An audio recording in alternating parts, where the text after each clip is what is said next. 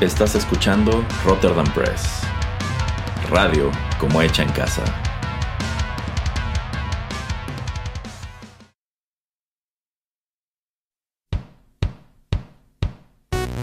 Esto es Rotterdam Chips, pedacitos de nuestra biblioteca que compartimos contigo.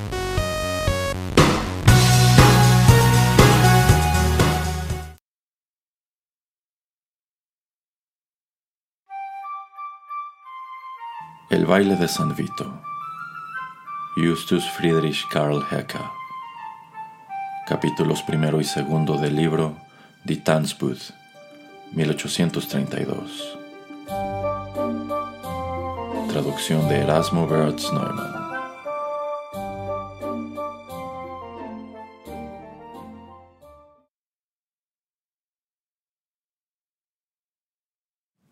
Los efectos de la peste negra no se disipaban todavía y las tumbas de sus millones de víctimas apenas se sellaban cuando un extraño delirio surgió en Alemania.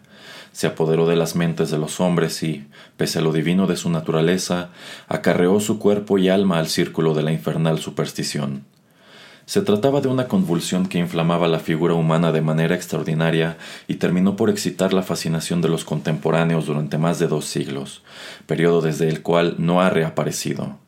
Se la llamó el baile de San Juan o de San Vito, derivado de los saltos bacanales que la caracterizaban y que daban a los afectados, mientras ejecutaban su danza salvaje entre gritos y espumando de rabia, el aspecto de poseídos. No se confinó a locaciones particulares, pero sí se propagó mediante la sola visión de quienes la sufrían como una plaga demoníaca por Alemania y los países al noroeste, que se prepararon para su llegada gracias a las opiniones prevalentes en la época. Tan temprano como 1374 se vislumbraron en Aix-la-Chapelle contingentes de hombres y mujeres provenientes de Alemania, los cuales, unidos en un singular delirio, exhibieron en calles e iglesias este exótico espectáculo. Formaron círculos tomados de las manos y en aparente carencia de sus sentidos bailaron delirantes, sin reparar en los testigos hasta que cayeron al suelo, rendidos por el cansancio. Se quejaron enseguida de una extrema aflicción y gruñeron en agonía hasta que les anudaron paños en la cintura, tras lo cual recobraron la compostura y estuvieron tranquilos hasta el siguiente ataque. Se recurrió a esta práctica de envolverlos a causa del tímpano que seguía sus espasmódicos desvaríos, pero los espectadores también aliviaban a los pacientes de maneras menos artificiales, golpeando y pateando las partes afectadas. Mientras bailaban eran incapaces de ver o escuchar, por entero insensibles a los estímulos externos, pero los acechaban visiones, y en sus fantasías evocaban espíritus en voz alta. Más tarde, algunos dijeron sentirse como si se hubiesen sumergido en una corriente de sangre, misma que los obligaba a saltar cuan alto pudieran. Otros, durante el paroxismo, vieron los cielos abrirse y allí al Salvador entronado junto a la Virgen María, según las nociones religiosas se reflejaran en su imaginación. Cuando la enfermedad alcanzaba su máximo desarrollo, el ataque comenzaba con convulsiones epilépticas. Los afligidos caían inconscientes y jadeantes, apenas capaces de respirar. Espumaban por la boca y de súbito se incorporaban para bailar entre extrañas contorsiones. Sin embargo, el padecimiento se manifestaba de muy diversas formas y se veía modificado por circunstancias locales y temporales, de las cuales los contemporáneos ajenos a la medicina observaron, aunque con deficiencias, detalles esenciales, toda vez que confundían la interpretación de eventos naturales con sus nociones espirituales. Apenas tomó unos pocos meses para que la aflicción se esparciera de Aix-la-Chapelle, en donde se manifestó en julio, a los Países Bajos, en Lieja, Utrecht, Tongeren y otros pueblos de Bélgica, los danzantes aparecían con guirnaldas en la cabeza y las cinturas ceñidas con palos para que, al ceder los paroxismos, recibieran atención inmediata. Este vendaje se apretaba cual torniquete mediante la inserción de una vara. No obstante, muchos de ellos obtenían mayor alivio de golpes y patadas, las cuales administraban varias personas dispuestas a ello, pues en cuanto se manifestaban los danzantes la gente se aglomeraba para satisfacer su curiosidad con el horripilante espectáculo. En el largo plazo, el creciente número de afectados no provocó mayor ansiedad que la atención que se les prestaba. En pueblos y villas se apoderaron de templos religiosos, se instituyeron procesiones por su causa y se dieron misas y se cantaron himnos, mientras el padecimiento, cuyo origen demoníaco nadie ponía en tela de juicio, sembraba asombro y horror por doquier. En Lieja, los sacerdotes recurrieron a exorcismos e hicieron cuanto estaba en su poder para mitigar un mal que los exponía al peligro, pues las multitudes poseídas a menudo vociferaban imprecaciones contra ellos y amenazaban con destruirlos.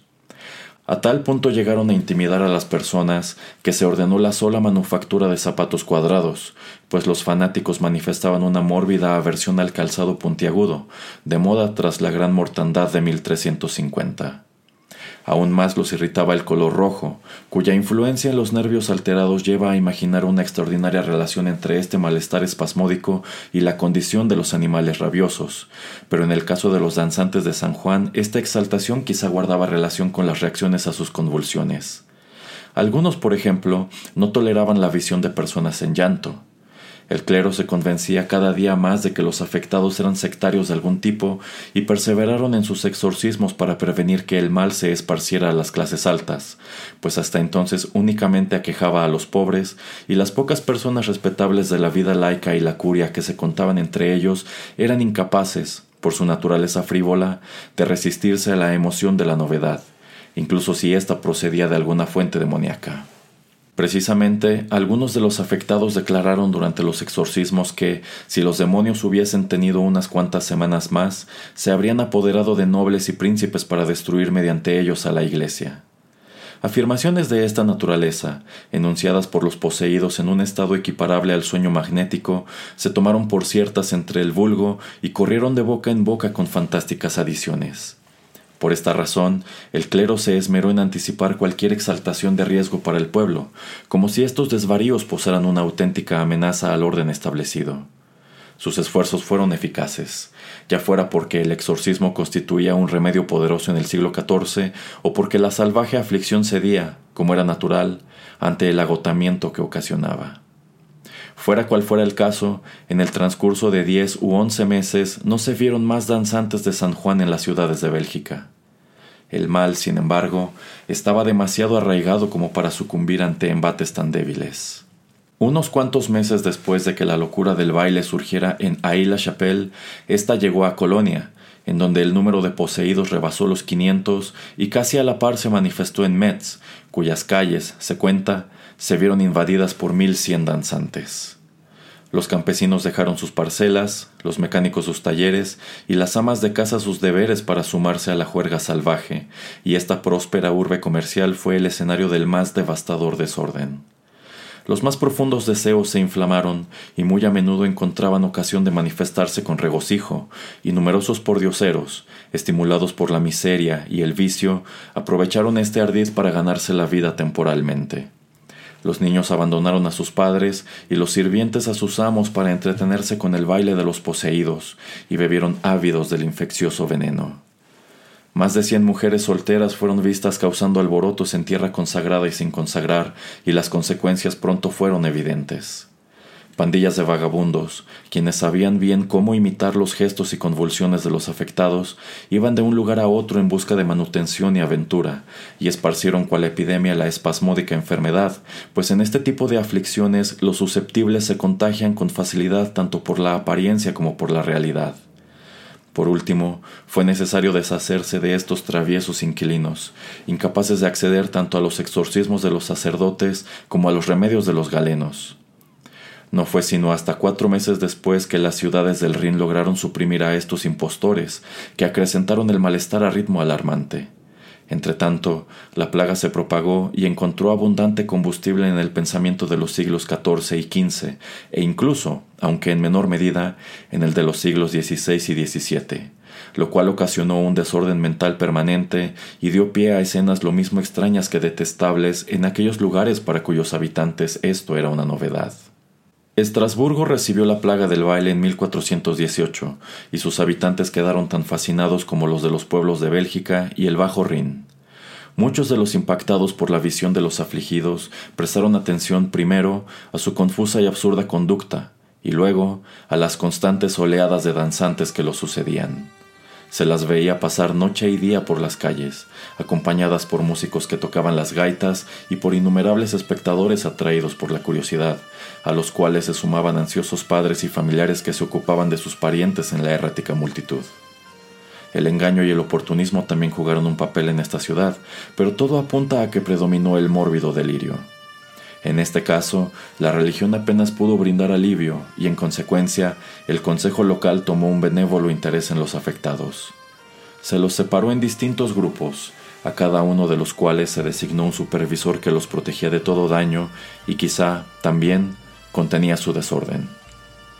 Fueron trasladados, pues, a pie y en carruajes a las capillas de San Vito, cerca de Zavern y Gottestein, cuyos sacerdotes atendieron sus mentes perdidas con misas y otras ceremonias. Conclusa la adoración divina, se los conducía en marcha solemne al altar, en donde ofrecían una pequeña limosna y en donde, probablemente, la devoción y la santidad del lugar los curaba de aquella lamentable aberración.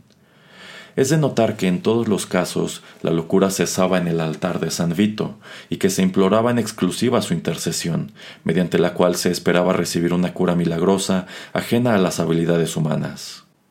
La historia personal de San Vito es por entero irrelevante en este caso. Él fue un joven siciliano quien, junto con Modesto y Crescencia, fue martirizado en tiempos de la persecución cristiana del emperador Diocleciano, en el año 303. Las leyendas que lo atañen son oscuras, y habría pasado desapercibido entre los tantos mártires apócrifos de los primeros siglos si el traslado de sus reliquias a Saint-Denis y en consecuencia a Corby en el año 836 no le hubiese conferido un estatus superior. De ese momento en adelante, se puede asumir que numerosos milagros se manifestaron desde su nuevo sepulcro, esenciales para confirmar la fe romana entre los alemanes, y a San Vito pronto se le contó entre los cuarenta santos auxiliadores. Sus altares se multiplicaron y la gente acudía a ellos con toda suerte de problemas al tiempo que lo reverenciaba como un poderoso intercesor. Sin embargo, puesto que la curia había arrebatado intencionalmente todo fundamento histórico a la adoración de estos santos, se inventó una leyenda a principios del siglo XV, o quizá tan temprano como el XIV, la cual apuntaba que San Vito, antes de doblar su cuello ante la espada, oró pidiendo a Dios que le permitiera proteger de la locura del baile a quienes solemnizaran el día de su conmemoración y ayunaran en el mismo, a lo cual se escuchó una voz en el cielo que dijo, Vito, tu plegaria ha sido escuchada. Así, San Vito se convirtió en el santo patrono de aquellos afectados por la plaga, así como San Martín de Torres lo fue alguna vez de las personas con viruela, San Antonio de los infectados de fuego divino, y así como Santa Margarita fue la Juno Lucina de las mujeres en puerperio.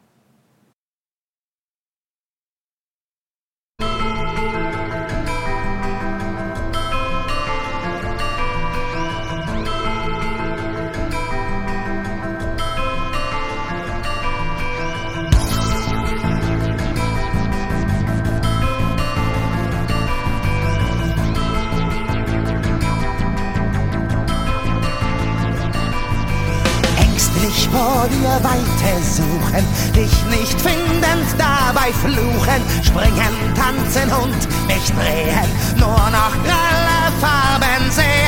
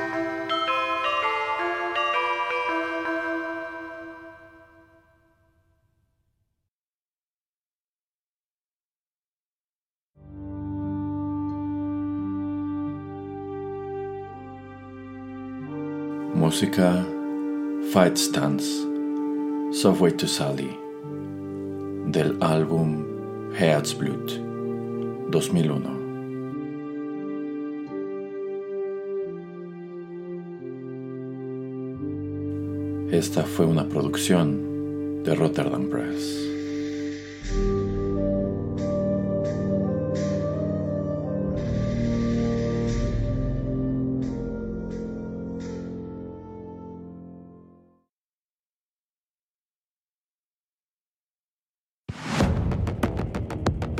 Estás escuchando Rotterdam Press. Radio como hecha en casa.